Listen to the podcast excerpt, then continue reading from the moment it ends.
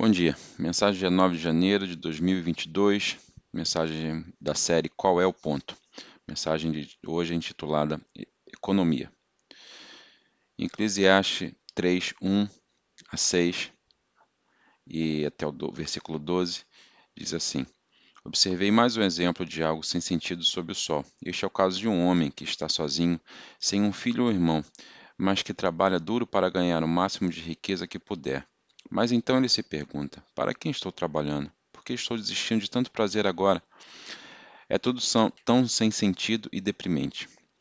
Em Marcos 8,36 diz: E o que você se beneficia se você ganha o mundo inteiro, mas perde sua própria alma? Como introdução, eu pergunto a vocês: esta manhã nós vamos continuar a nossa série intitulada Qual é o ponto? E a série é baseada na pergunta que Salomão fez no, no início do seu livro, que fornece a resposta. Hoje vamos perguntar qual é o ponto do dinheiro. Agora, se você é uma daquelas pessoas que pensam na igreja só fala sobre dinheiro, que a igreja só fala sobre dinheiro, bem, sinto que você perdeu as duas primeiras semanas desta série, onde discutimos a morte e as buscas sem sentido da vida aqui na Terra. Há tantas músicas sobre dinheiro que devem levá-lo a correr para descrever seus muitos problemas. Até o clássico da Madonna sobre Material Girl, Money, de Pink Floyd. Ah, faça um bom trabalho e com um bom salário você está bem. Todos ensinam muitas coisas sobre dinheiro, mas qual é o sentido de tudo isso? E quanto dinheiro nos permite comprar, experimentar e perseguir as coisas? Não que não apenas bom. Na verdade, persegui-lo pode criar em nós amores e desejos que se estendem muito o que estamos destinados a, a gerenciar. Então, vamos ver o que Salomão é, tem para nos ensinar sobre dinheiro. O dinheiro não pode fornecer santidade. Está em Eclesiástico 5, 1 a 6. Ao entrar na casa de Deus, mantenha os ouvidos abertos e a boca fechada. É mal fazer of oferendas sem sentidos a Deus, ofertas sem sentidos a Deus. Não faça promessas precipitadas. E não seja precipitado em trazer assuntos diante de Deus. Afinal, Deus está no céu e você está aqui na terra. Então, deixe suas palavras serem poucas. Muita atividade lhe dá sonhos inquietos. Muitas palavras fazem de você um tolo. Quando você fizer uma promessa a Deus, não demore a seguir adiante. Depois, Deus não tem prazer em tolos. Mantenha todas as promessas que faz a ele. É melhor não dizer nada o que fazer uma promessa e não cumpri-la. Não deixe sua boca fazer você pecar. E não se defenda dizendo ao mensageiro do templo que a promessa que você fez foi um erro. Isso deixaria Deus com raiva, e ele poderia acabar com tudo que você conseguiu. Esta passagem parece colocada estranhamente no início. Como veremos mais tarde, Salomão está falando sobre injustiça, relacionamentos e política. Então esta sessão ocorre, e Salomão começa a mergulhar nas desvantagens de ser rico. Então, como todas essas coisas se relacionam? Muitas vezes o dinheiro é visto como uma solução para os problemas do mundo. Elon Musk, que é o dono da Tesla, foi recentemente criticado nas redes sociais porque sua riqueza poderia consertar a fome mundial apenas vendendo ações suficientes da Tesla. E ele respondeu dizendo que faria isso se alguém pudesse fornecer um estudo de revisão sobre como o dinheiro poderia consertar a fome mundial. Salomão está trazendo algumas dificuldades na vida e ajudando as pessoas a ver que o dinheiro não pode comprar certas coisas. Uma dessas coisas é a relação certa com Deus. Salomão descreve uma atitude que deveríamos ter quando chegamos à casa do Senhor. Sem pressa, poucas palavras. Estes expressam e compreendem Deus como Criador e nós como criatura. Ele é o doador e nós somos os receptores, como se fossem crianças pedindo algo. Salomão continua dizendo que os votos feitos a Deus importam. Salomão está fazendo uma conexão com as nossas palavras, e o dinheiro. Nessa, nenhuma dessas coisas nos faz é, acertar com Deus. Por exemplo, compromisso com o plano do ministério, os compromissos do ano novo, ou seja, dar, ler os planos diários. O que você o que nos faz acertar com Deus? Cristo Você não pode ganhar, persuadir, manipular, enganar, seduzir Deus. Mas Deus enviou seu Filho à Terra para, que, para você. Se você acha que pode ser feito como um, um Deus Santo de qualquer outra forma, que não a maneira como ele termina, você está errado. Hebreus 12, 14 diz: Trabalhar em, em, e viver uma vida santa para aqueles que não são santos não verão o Senhor. Então eu pergunto: como seus gastos ou falta de gasto de dinheiro são justificados por Deus? Você acha quanta riqueza ou quanto você dá altera sua posição diante de Deus? O dinheiro não pode fornecer felicidade. Eclesiásticos 5, 10 a 11 diz: Aqueles que amam dinheiro nunca terão o suficiente. Que sem sentido pensar que a riqueza traz verdadeira felicidade. Quanto mais você tem, mais pessoas vêm ajudá-lo a gastá-lo. Então, o que é bom, o que é bom é a riqueza, exceto talvez para vê-lo escapar pelos dedos. Salomão então alcança outra área de nossas vidas que acreditamos que o dinheiro pode nos sustentar, a felicidade. Salomão compartilha que assim que você começar a ter riqueza, as pessoas vão tentar tirá-lo de você, seja amigos, membros da família, vizinhos, governo. Quanto mais dinheiro você ganha, mais problemas ele cria. Problemas com dinheiro é uma verdade espiritual. Muitas vezes não é o dinheiro em si que achamos que nos trará felicidade, mas o que ele pode comprar um novo lar, um carro novo, uma solução para um problema que você tem. Eu postei algo essa semana no meu Facebook e perguntei é, que, compra, que compra você mais se arrependeu. Alguém quer adivinhar o que a maioria das pessoas disse? Carros. Essa foi a resposta mais comum. Os empréstimos estudantis foram outra resposta comum também.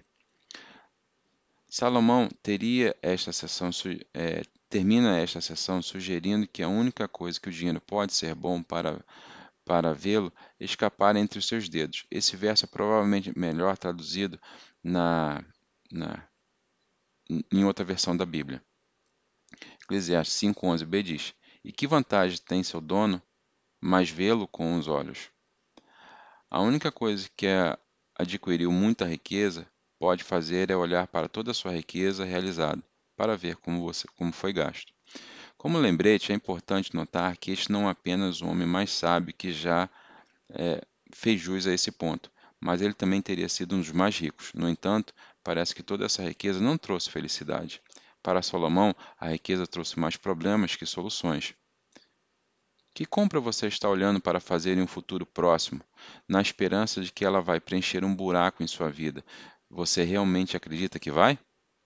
O dinheiro não pode fornecer saúde. Eclesiásticos 5, 12 a 17 diz: Pessoas que trabalham duro dormem bem, quer comam pouco ou muito, mas os ricos raramente têm uma boa noite de sono. Há outro problema sério que vi sob o sol: acumular riquezas prejudica o poupador. O dinheiro é colocado em investimentos arriscados, que apodrecem ou se perdem, e tudo está perdido. No final, não há mais nada para passar aos filhos. Todos chegamos ao fim de nossas vidas nus e de mãos vazias, como no dia em que nascemos. Não podemos levar nossas riquezas conosco. É isso também um problema muito sério. As pessoas deixam este mundo melhor que quando vieram. Todo o trabalho duro deles é para nada. Como trabalhar para o vento ao longo de suas vidas, eles vivem sob uma nuvem, frustrados, desencorajados, irritados. Mais uma vez, vemos a menção do benefício do trabalho duro e do bom sono, mas homens ou mulheres ricos não dormem bem. Acho que isso vem um pouco da natureza do trabalho que está sendo realizado.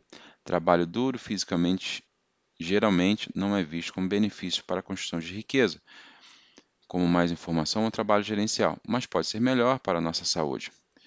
Eu acho estranho que gastemos tanto dinheiro com nossa saúde física, Poderia ser porque nosso trabalho não é fisicamente, é, a gente, o trabalho não cobra a gente fisicamente ou não cobra a gente intelectualmente. Derek Kindner, em seu comentário sobre Eclesiastes, diz assim: É um dos nossos absurdos humanos derramar dinheiro e esforço apenas para desfazer o dano do dinheiro e da felicidade, da facilidade. Gastamos dinheiro com equipamentos de ginástica, membros de academia, porque a nossa riqueza nos permitiu o privilégio de comprar alimentos em excesso e evitar o trabalho físico, ou apenas dar o luxo de trabalhar menos vezes.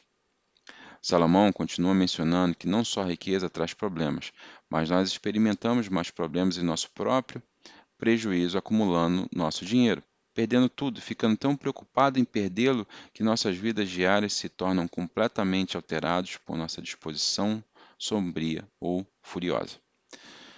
O dinheiro não poderia comprar mais dias nesta terra, ou mesmo garantir que você terá uma solução para seus pequenos problemas de saúde. Sua vida se torna maçante e para de produzir frutos. Ao falar sobre o quarto, o, o, os quatro solos os quatro solos, as quatro condições do coração em que o velho, o evangelho pode crescer, Jesus menciona alguém que está muito ligado a este mundo, que é o solo espinhoso. Marcos 4,19 diz assim: Muitos rapidamente é, tem uma mensagem lotada de preocupações desta vida, pela atração da riqueza, pelo desejo por outras coisas, mas para que nenhum fruto seja produzido. Essas preocupações impedem que o crescimento espiritual aconteça. Você deve estar significativamente preocupado com seu status atual na vida, o desejo da riqueza, o desejo material, estão roendo, que está roendo seu coração. Pode ser a mesma coisa que te impede de obter uma vida espiritual, uma vitalidade inclusive. O seu coração está transbordando de vida ou você está lutando pessoalmente por causa das suas preocupações financeiras? Mas você pode encontrar satisfação através da comunidade. Eclesiástico 4, 7 a 12 diz: Observei mais um, um exemplo de algo sem sentido sob o sol. Este é o caso de um homem que está sozinho, sem um filho ou um irmão, mas que trabalha duro para ganhar o máximo de riqueza que puder. Mas então ele se pergunta: para que estou trabalhando? Por que estou desistindo tanto do meu prazer? É tudo tão sem sentido e deprimente. Duas pessoas estão melhor do que uma, pois ela pode ajudar umas às outras e terem sucesso. Se uma pessoa cair, a outra pode estender a mão e ajudar. Mas a, alguém que cai sozinho está em apuros. Da mesma forma, duas pessoas deitadas juntas podem manter uma a outra aquecida. Mas como alguém pode estar quente sozinho? Uma pessoa sozinha pode ser atacada e derrotada, mas duas podem ficar para trás e conquistar. Três são ainda melhor, pois um cordão triplo, trançado, não é facilmente quebrado. Salomão está descrevendo o benefício de trabalhar em benefício de outra pessoa. Acho que é um elemento essencial do discipulado. As práticas espirituais, ah, os aplicativos de, das nossas classes, adesão de classes, apresentação dos ministérios. Uma comunidade é o que Deus deseja criar. Ele fez isso através da igreja. O exemplo que ele nos dá é o corpo de Cristo. Se você foi salvo dando uma nova, dando uma nova vida por Cristo, você tem um dom que é para o benefício do corpo de Cristo. Você está compartilhando o seu presente. Salomão compartilha que você pode encontrar satisfação em compartilhar seus dons na comunidade você pode ver a segurança e os benefícios de todos os envolvidos na comunidade. Mas você pode encontrar satisfação através de contentamento. Eclesiástico 5, 18 a 20 diz: Mesmo assim, não tem uma coisa, pelo menos que é boa. É bom para as pessoas comer, beber e desfrutar do seu trabalho sob o sol durante a curta vida que Deus lhe deu, e aceitar a sua sorte na vida e é bom receber a riqueza de Deus e a boa saúde para apreciá-la, para desfrutar o seu trabalho e aceitar sua sorte na vida. Isso realmente é um presente de Deus. Deus mantém essas pessoas tão ocupadas, curtindo a vida, que elas não tiram tempo para pensar sobre o passado. Salomão compartilha que, desfrutando da riqueza que Deus dá e aceita seus dons. Marianne Webster define o contentamento como sentir ou mostrar satisfação com seus bens, status ou situação. Faz bem ao nosso corpo receber, desfrutar e compartilhar o que Deus nos deu. E Salomão quer que vejamos que não devemos apenas apreciá-los nós mesmos, mas tentar compartilhá-los. Eclesiástico 6, 3 a 6 diz: Um homem pode ter cem filhos e viver para ser muito velho mas se ele não encontrar satisfação na vida e não conseguir um enterro decente, teria sido melhor para ele nascer morto? Seu nascimento teria sido sem sentido, ele teria terminado na escuridão. Ele nem teria um nome, e nunca teria visto o sol conhecido a sua existência. No entanto, ele teria tido mais paz do que crescer para um homem infeliz. Ele pode viver mil anos, duas vezes mais, e ainda não encontrar o contentamento. Ele já deve morrer, já, e já que ele deve morrer, como todo mundo, bem, qual é a sua utilidade? Abraçar o caminho que Deus escolheu para você é vital para a sua saúde espiritual, mas também vital para a sua saúde na comunidade. Quando você aprender a desfrutar dos seus dons e contribuições, você pode dar generosamente e ajudar os outros a aprender a desfrutar dos seus dons também. Isto que a igreja está destinada a ser: serviço mutuamente benéfico, tudo para a glória de Deus.